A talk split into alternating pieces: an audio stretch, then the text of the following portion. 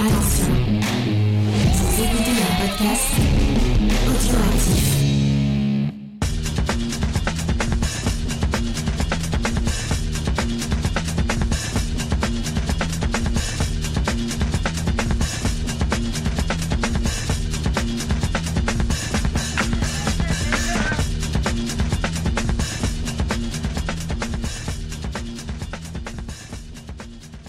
Salut à tous et bienvenue dans le podcast des réfracteurs, votre podcast du mardi, le podcast Ciné Club que nous avons initié depuis la semaine dernière. Je suis comme d'habitude accompagné de mon ami Gré Pigeon. Comment ça va Gré? Salut Spike, écoute, ça va, nickel.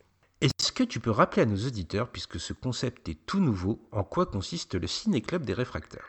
Eh ben écoute, c'est assez simple. On a décidé de piocher dans la grande collection euh, Criterion euh, un film qu'on tire au chaque semaine.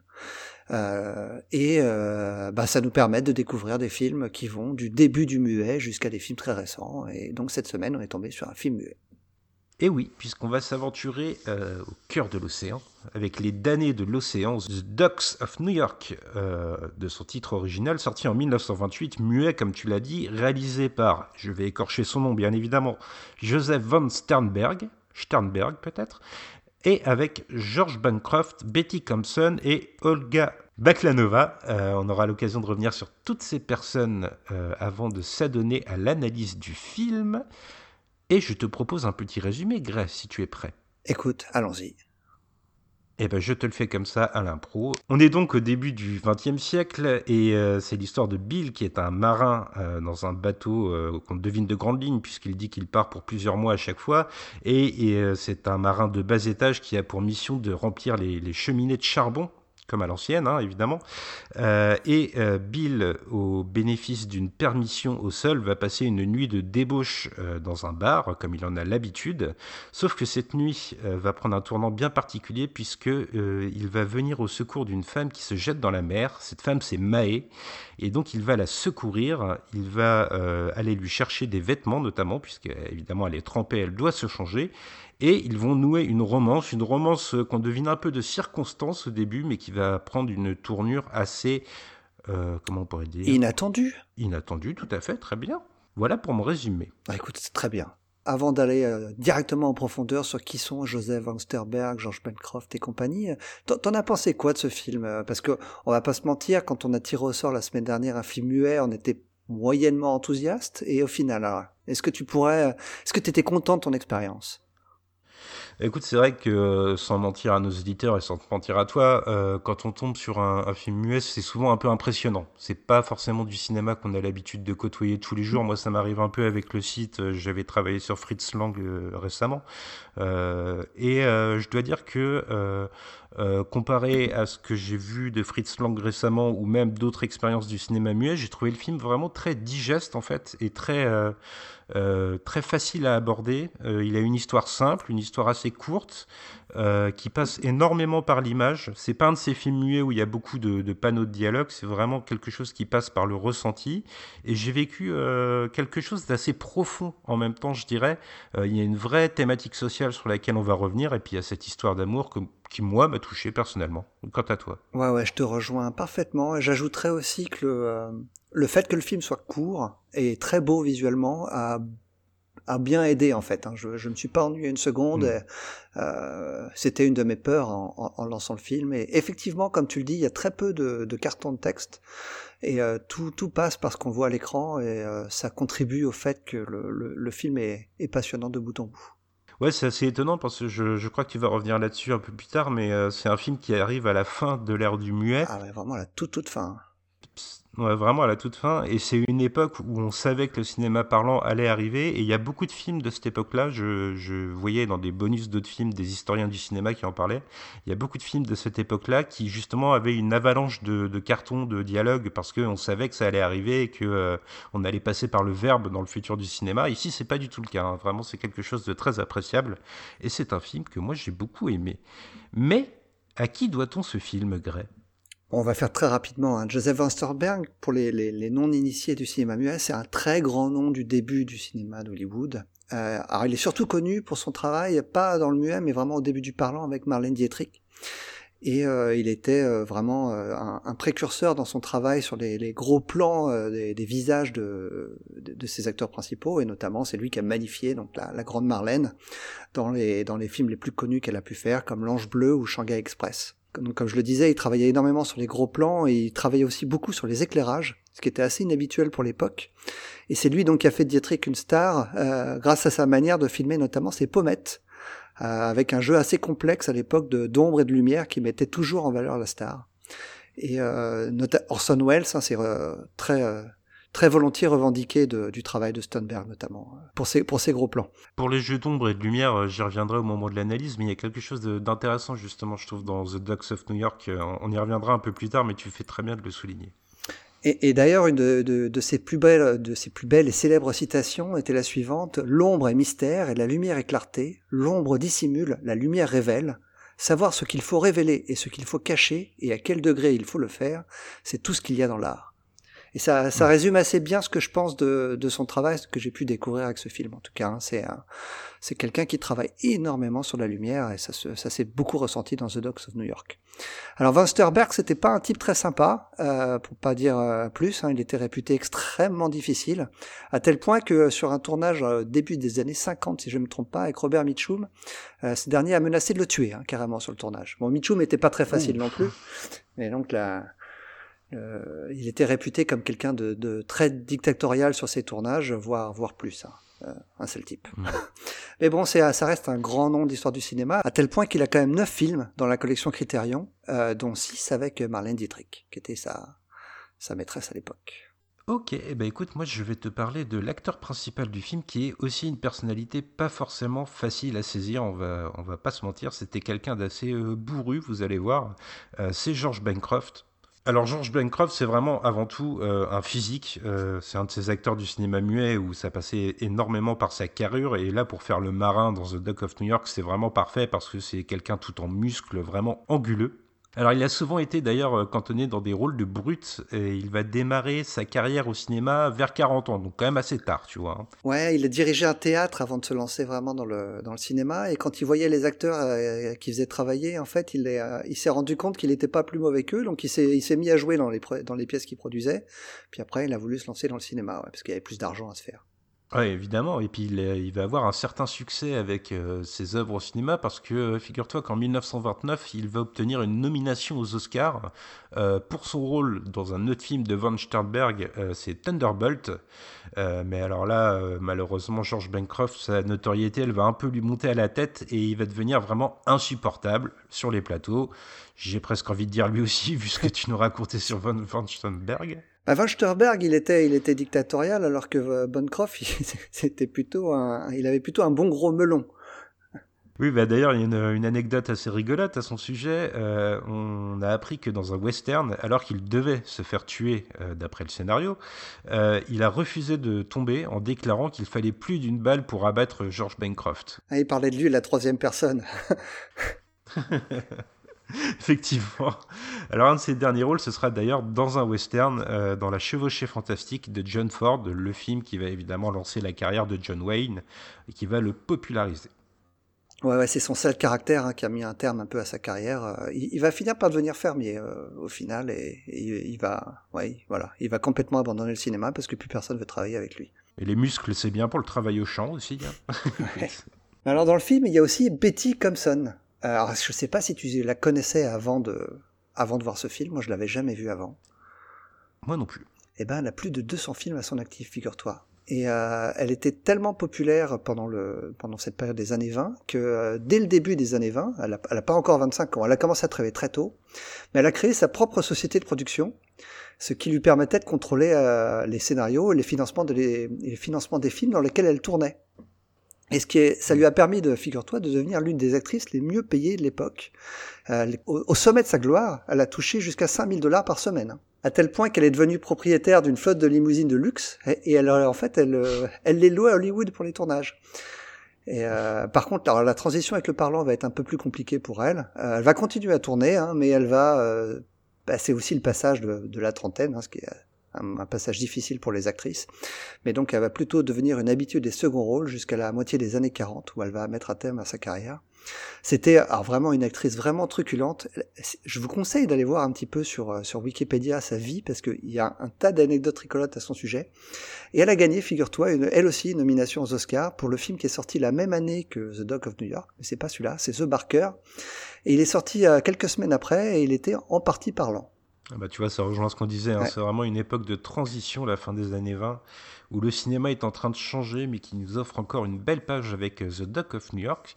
Et euh, bah, je, te, je te propose de passer un peu à la production du film, euh, les deux, trois notes que tu as récoltées pour nous. Ouais, ouais, alors c'est assez rigolo, j'ai noté ça parce que vraiment, on ne penserait pas ça possible aujourd'hui, et pour cause. Hein. Figure-toi que la production du film, elle a commencé fin juin 1928, alors que le tournage, lui, a commencé quelques jours après, le 10 juillet.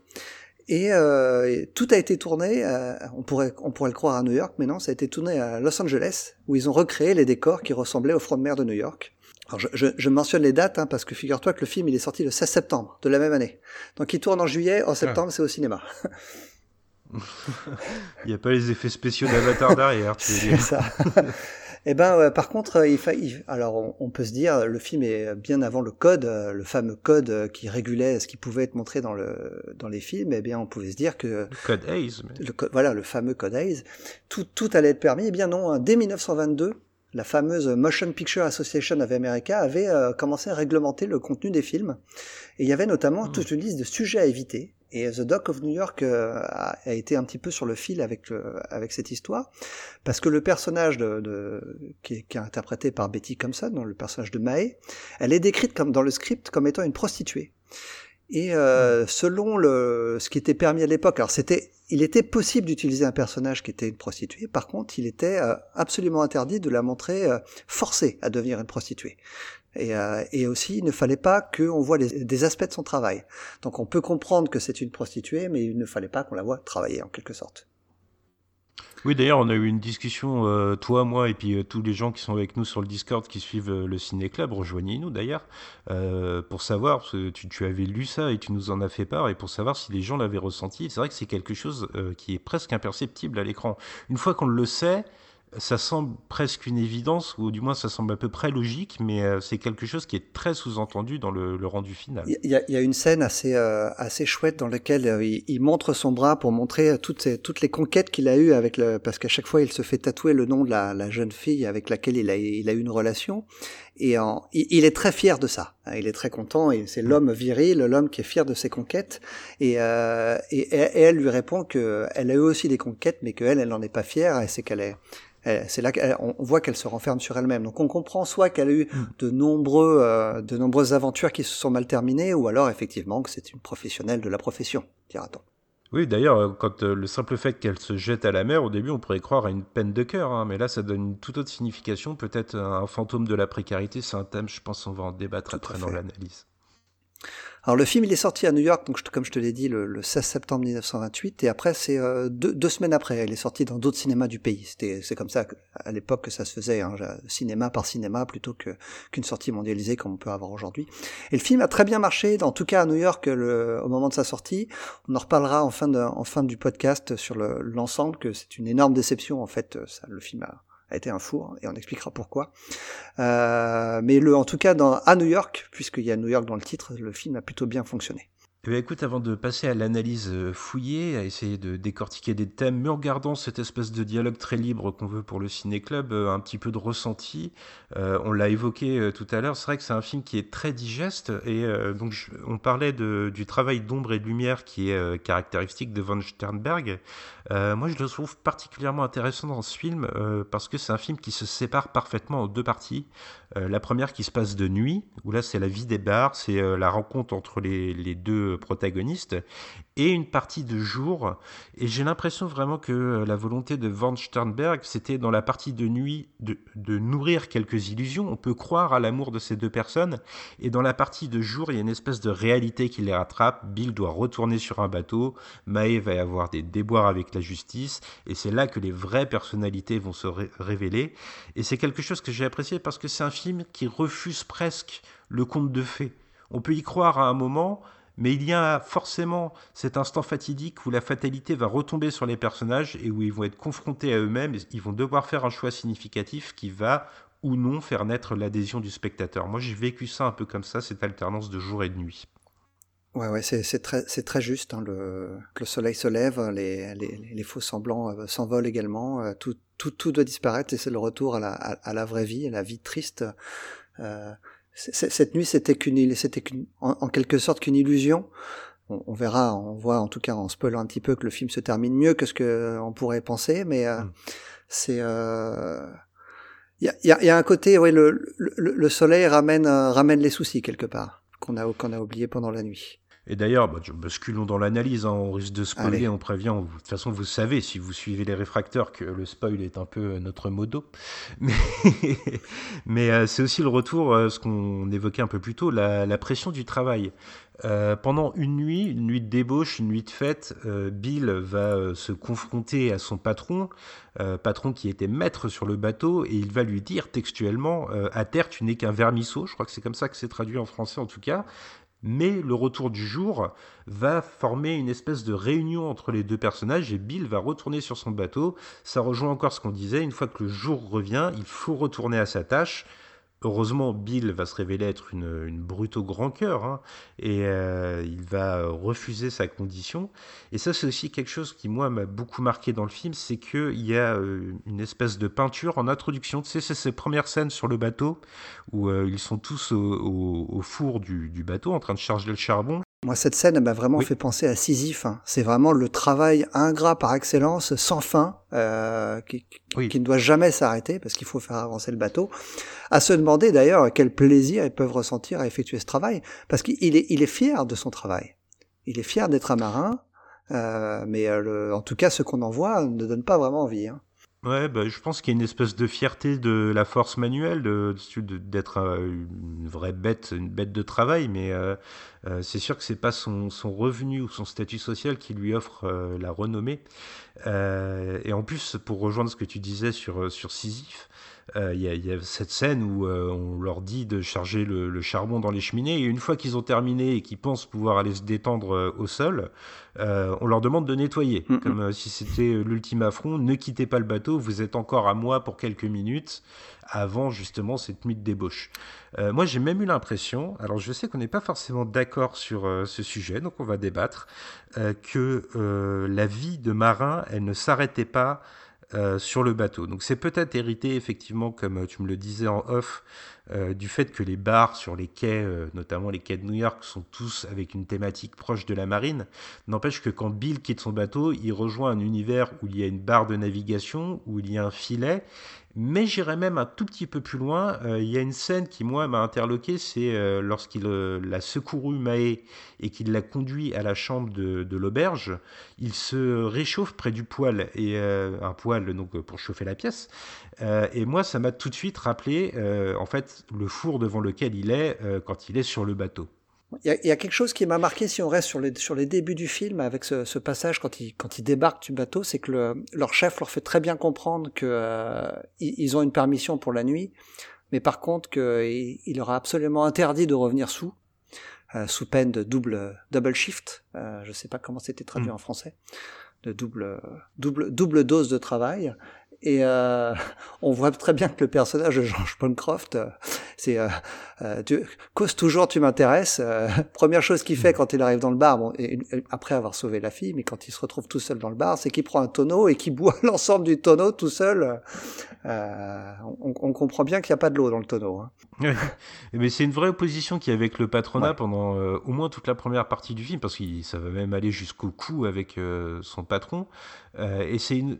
on a vraiment l'impression, je ne sais pas si tu as ressenti ça aussi, mais que le film désacralise cette espèce de capitaine de bateau qui est dictatorial parce qu'il y a aussi ce personnage de sa femme qui intervient. Eh, eh oui, tout à fait. J'allais y venir parce que justement, il y a, un vrai parallèle qui s'opère entre les deux hommes puisque l'un et l'autre euh, vont retrouver, vont trouver une femme euh, dans, ce bar. L'un sa, sa, femme légitime et l'autre sa future femme. Et euh, l'un et l'autre vont se comporter de manière complètement différente avec leur, bien-aimé. Et, euh, ce ne sera pas vraiment à l'avantage du capitaine. Non, c'est sûr. Et euh, d'ailleurs, euh, on se faisait la réflexion euh, sur le, le, Discord, une fois de plus, venez nous rejoindre. qu'il y avait une notion de mariage qui était étrange autour de Bill et Mae, et la femme du capitaine y est associée plus ou moins lointainement. C'est-à-dire que Bill et Mae vont se marier, ils vont être réunis dans ce bar, et euh, il y a tout un rite préparatif qui s'installe, qui est peut-être implicite, mais en tout cas, il y a cette femme, la femme du capitaine, qui épouse un peu le rôle de mère de Mae, qui va l'habiller, qui va refuser l'entrée dans la chambre à Bill. Et là, on retrouve un petit peu tous ces rites-là, alors que, je pense que tu seras d'accord avec moi, le mariage, il est que d'apparence. C'est un mariage d'opérette, en quelque sorte, euh, qui, qui, est, censé... Euh ah, c'est une, euh, c'est un moyen pour Bill de convaincre Mae de, de passer la nuit avec lui. Mais on sent, euh, on sent en filigrane que ce, que ce mariage d'opérette, comme je disais, euh, est, un petit peu plus que ça à cause du personnage de la, de la femme du capitaine, qui elle ne peut pas s'empêcher de penser à son propre mariage raté et, et, à souhaiter que ce mariage, même si elle n'y croit pas vraiment, soit un petit peu plus de, de fond que le sien il y, a, ce côté très joyeux du mariage de Bill et Mae qui est compensé par la mélancolie euh, exprimée par la femme du capitaine. Oui, d'ailleurs, le film a une temporalité un peu étrange parce que euh, finalement, ce que sont devenus le capitaine et sa femme, on peut imaginer parfaitement que, euh, si on n'avait pas cette fin sur laquelle on va venir très très rapidement, on peut penser que ce, c'est ce qu'aurait pu devenir Bill et May, finalement, des, un marin qui n'est jamais là, une femme qui est délaissée. exactement ce qu'elle est arrivée. Un mariage qui ne s'accomplit pas. C'est exactement ce qui D'ailleurs, il y a cette ligne de, dialogue. Et, d'ailleurs, là, oui, la, femme du capitaine exprime J'espère vraiment que tu vivras un, meilleur mariage que le mien, mais je n'y crois pas. Et effectivement, elle est, on comprend que qu'elle est complètement désabusée parce que, par, la, par la vie qu'elle mène maintenant. Ça fait trois ans qu'elle n'avait pas vu son mari. Hein. Alors il faut évoquer euh, peut-être ce qui va justement casser cette espèce de cercle vicieux, parce que c'est une espèce de cercle vicieux du malheur que nous montre le capitaine et sa femme, mais le film reste centré sur Bill et Mae, et justement ils vont briser euh, cette loi du malheur euh, avec une scène du tribunal. Donc pour expliquer un peu le contexte de l'histoire, au moment où Maë s'est jeté à l'eau, Bill est allé au mont-piété qu'il y avait sur le port. On a brisé la porte pour trouver des vêtements et les apporter à Maë, et on va condamner Maë pour avoir volé des vêtements. Bill aurait très bien pu partir en bateau et se défaire complètement de ce qui était une aventure d'un soir, mais par un acte significatif, Gray, peut-être que tu vas nous en parler, il va décider d'acter en quelque sorte ce mariage qu'on peut penser factice d'une façon bien particulière. Eh oui, c'est, on, imagine que cette scène, il l'a vécue bien, bien des fois auparavant, euh, ce, ce, sacré Bill. Mais là, une fois n'est pas coutume, il décide de revenir en arrière et de retrouver Maë. Et et euh, quitte à quitte à endosser la responsabilité du vol qu'il a accompli euh, qu'il a accompli pour elle et donc il se, se déclare coupable et il prend il, il, prend une peine de prison mais une peine de prison qu'il accepte avec bon cœur en sachant que ça ça, ça, en tout cas, sa nouvelle épouse l'attendra à sa sortie. C'est une fin, euh, c'est une fin assez chouette, hein, happy end assez classique, je, je dirais, mais mmh. qui, mais qui fonctionne bien parce qu'il est bien amené. Oui, puis je trouve ça intéressant de la part de Van Sternberg de justement euh, défaire sa fin de l'univers maritime qu'on avait pendant tout le film. Là, on se retrouve devant le tribunal des hommes, c'est la première fois qu'on quitte le port, et c'est là que va prendre place donc cette action euh, euh, louable de la part de Bill, il va accepter, comme tu le disais, d'endosser une peine, et il va le faire devant les hommes, et on imagine euh, même presque facilement qu'il pourrait, euh, bon alors je spécule, mais qu'il pourrait se défaire de sa vie de marin, ou en tout cas, on, imagine en tout cas qu'il va rester proche de Maï. Il abandonne sa vie de marin, qui, qui, ne le mène à rien en fait, qui l'amène de port en port, mais avec mmh. aucune attache. C'est vraiment le c'est vraiment le cliché du marin, hein, Bill. Mais euh, il est temps, je pense qu'il mm. se rencontre avec, cette rencontre avec Mae, qu'il euh, il est temps que cette, cette vie de, de bohème cesse et qu'il se, qu'il, en tout cas, qu'il se donne une chance d'être heureux. Oui, c'est un peu le, prolétaire qui choisit l'amour plutôt que le travail. Je trouve ça assez, euh, assez chouette pour l'époque de, sous-entendre ça. Bon, j'extrapole peut-être là, je sais pas, mais en tout cas, je l'ai ressenti un peu comme ça par moment quand même. Ah ouais, en tout cas, ça fonctionne bien. les, deux acteurs, ils sont pas pour rien. Euh, ils, sont, ils sont très physiques, très. Euh, il y, a, y, a, énormément de jeux de regard entre les deux qui, mm. qui rendent toute cette histoire vraiment touchante et, et intéressante du début à la fin. Vraiment, euh, alors on, on l'a pas, on l'a pas précisé, mais euh, pour, pour, nos éditeurs qui n'ont pas eu la chance de voir le film, on vous encourage à le faire et c'est très facile car il est disponible gratuitement sur YouTube. Effectivement. Et euh, bah, écoute, puisque tu as la parole, tu vas peut-être pouvoir nous parler de sa réception critique et publique et de, de ses récompenses. Eh ben écoute, il est bien, il a bien été accueilli à sa sortie par la, par la, par la presse de, de l'époque.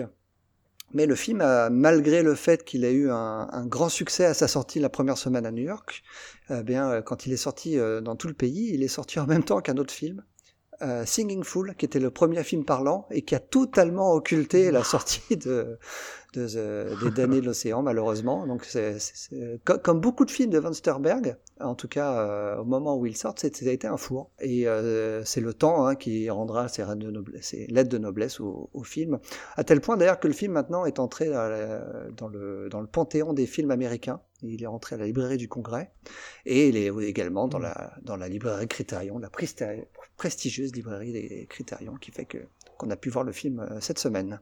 Oui, euh, par contre, tu sais qu'il n'y a qu'une récompense qui compte euh, pour les, le monde du cinéma, c'est la note des réfracteurs que nous avons oublié de donner euh, la semaine dernière pour euh, Bienvenue Mr. Chen. C'était un 8 avec un coup de cœur. Ouais. En tout cas, un coup de cœur de ma part. Je ne sais pas si tu le mettais. Ah ouais, je mettais coup de cœur également. Ouais. Eh bien, je te propose de décerner une note euh, cette semaine aux damnés de l'océan. Laquelle sera-t-elle pour Eh bien, écoute, vraiment une excellente surprise de mon côté. Euh, je mets volontiers un très joli 7. Eh bien, je suis assez d'accord, un 7, parce que je pense que c'est un film qui a euh, la force de sa pureté et de sa sincérité, et qui, moi, m'a beaucoup plu. Eh bien, écoute, le rituel, pour la deuxième fois en deux semaines, va avoir lieu. Tu vas avoir l'infime honneur de nous tirer au sort le prochain film, celui que nous allons regarder ce week-end, une fois de plus, avec tous nos amis du Discord avec qui nous débattons et que vous pouvez rejoindre en cliquant sur le lien qu'il y a en description du podcast. Nous sommes tous suspendus à ton tirage au sort. Eh bien, figure-toi qu'il y a 1183 films dans la collection Criterion au jour d'aujourd'hui, on se parle. Eh bien, j'appuie sur le bouton et je tombe sur le numéro 733. Alors je, je change mon anglais et je file dans la et je file dans la collection Criterion pour voir le numéro 733. Eh bien, figure-toi. Je vous rappelle que quel que soit le film, nous sommes obligés de le voir, on ne peut pas changer. Non, pas de triche. eh bien, le film numéro 733, c'est La Dolce Vita de Federico Fellini, sorti en 1960. Ah, très bien, très bien. On se plaignait la semaine dernière de ne faire que des films américains. Eh bien voilà, notre première incursion en Europe sera avec un film italien des années 60, avec la Dolce Vita de Fellini. Je pense que tu l'as déjà vu. Je l'ai jamais vu. Tu ne l'as jamais vu? Eh bien, tu vas faire une magnifique découverte. Eh bien, je, je te jalouse. C'est vraiment l'occasion. C'est parfait. Eh bien, en plus, je peux te dire que, euh, secret des réfracteurs, quand je vais dire à Oracle que ce week-end nous regardons la Dolce Vita, il va y avoir double dose de tartiflette à la maison. Eh bien, nous vous remercions euh, de nous avoir écoutés comme la semaine dernière. Nous vous donnons rendez-vous ce week-end. Enfin, évidemment, nous vous donnons rendez-vous toute la semaine pour suivre l'actualité des réfractaires. On va parler de cinéma euh, asiatique sur le site par écrit, aussi de cinéma américain, d'actualité des sorties Blu-ray, mais aussi des films de patrimoine. Euh, et nous vous donnons rendez-vous donc sur notre Discord, comme je vous l'ai dit plusieurs fois pendant le podcast cliquez sur le lien, rejoignez le Discord, venez vous joindre au débat du Ciné Club. C'est grâce à vous aussi qu'il existe. Et donc, cette semaine, un grand film avec la Dolce Vita. Merci Gray et merci pour ton, tout ton travail préparatoire sur ce podcast qui a été comme toujours brillant. Ah ben écoute, merci à toi. Euh, vraiment euh, très heureux de cette découverte et euh, très enthousiaste à l'idée de la prochaine découverte avec le film de Fellini. Et bah rejoignez-nous sur le Discord et puis à bientôt. À bientôt.